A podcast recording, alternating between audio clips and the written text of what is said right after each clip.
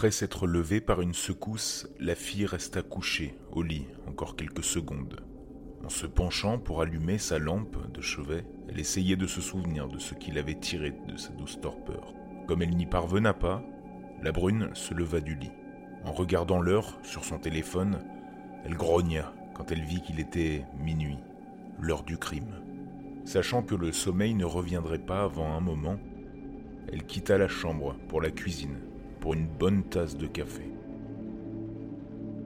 Alors qu'elle passait devant sa porte d'entrée, un désagréable frisson lui parcourut l'échine. Ce n'est que l'hiver, pensa-t-elle, repensant à ce qu'elle faisait. Préparer les cuillerées, l'eau et sa tasse la tint occupée. Mais alors que le liquide bout, elle n'avait plus rien d'autre à faire. Le frisson revint et elle ne put s'empêcher de regarder vers la porte d'entrée. Ça restait là, sans bouger, silencieusement, comme d'ordinaire. Le verrou était toujours en place et elle ne voyait aucun mal à ça.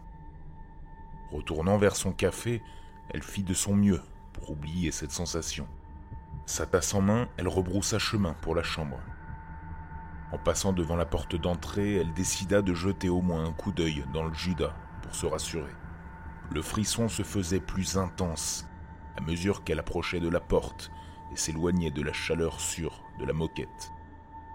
Elle pressa sa main contre la porte de métal froide, prit une grande inspiration et regarda par le Judas. Au début, elle ne put voir qu'un noir d'encre qui semblait tourbillonner un peu. Quand elle cligna de surprise, le vide avait disparu.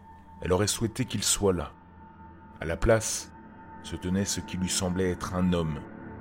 Les jambes étaient longues et bizarrement inhumaines, avec des branches sur certains bras, pas comme les branches d'un arbre. La créature était drapée d'un drap noir, cachant ce qui semblait le plus cauchemardesque pour elle.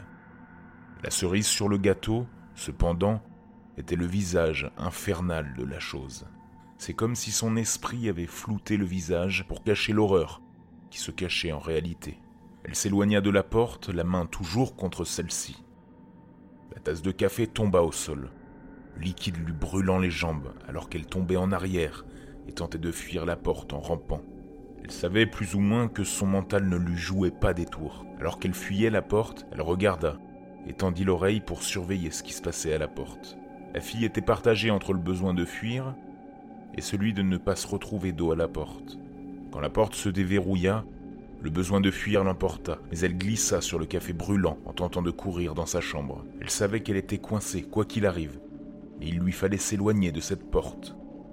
La fille était à mi-chemin du couloir quand elle entendit la porte déverrouillée, grincer en s'ouvrant. Elle hurla et s'écroula contre un mur, tombant sur le menton et s'assomma. Après cela, il n'y eut plus que les ténèbres. Nicole Une douce voix masculine sortit la femme de son sommeil. Alors qu'elle se tournait, elle fut accueillie par le docteur de sa sœur. Elle hocha la tête, ignorant si elle devait dire quelque chose ou même si elle pouvait trouver la force de parler. Ce matin, elle a eu un appel urgent de l'hôpital, disant que sa sœur, Lindsay, était là. Avant qu'elle n'ait pu aller la voir, le docteur la prit à part et insista pour parler de ce qui aurait pu arriver. Des mots comme auto-infligé et assaut ont été prononcés. Et Nicole n'avait aucune idée de ce qui se passait. Elle n'avait toujours pas tout compris lorsqu'elle finit par voir Lindsay avec ses propres yeux. Sa petite sœur avait un bandage à la tête, couvrant ses yeux ainsi que ses oreilles. Ils dirent que c'était pour que ses yeux soignés ne sèchent pas et pour prévenir les risques d'infection sur les plaies que Lindsay s'est faite aux oreilles. Les docteurs ont théorisé que elle ou quelqu'un d'autre avait planté un stylo dedans pour lui perturber l'équilibre ou pour l'empêcher de se défendre contre quelque chose. Il y avait des brûlures aux deux premiers degrés sur les mains, les jambes et les pieds, probablement dû au café que les voisins ont trouvé par terre lorsqu'ils sont arrivés. Alors que Nicole marchait dans la chambre d'hôpital de sa sœur pour la première fois, elle crut voir la silhouette d'un homme à la fenêtre. Mais elle savait que c'était impossible. La chambre de sa sœur est au troisième étage de l'hôpital.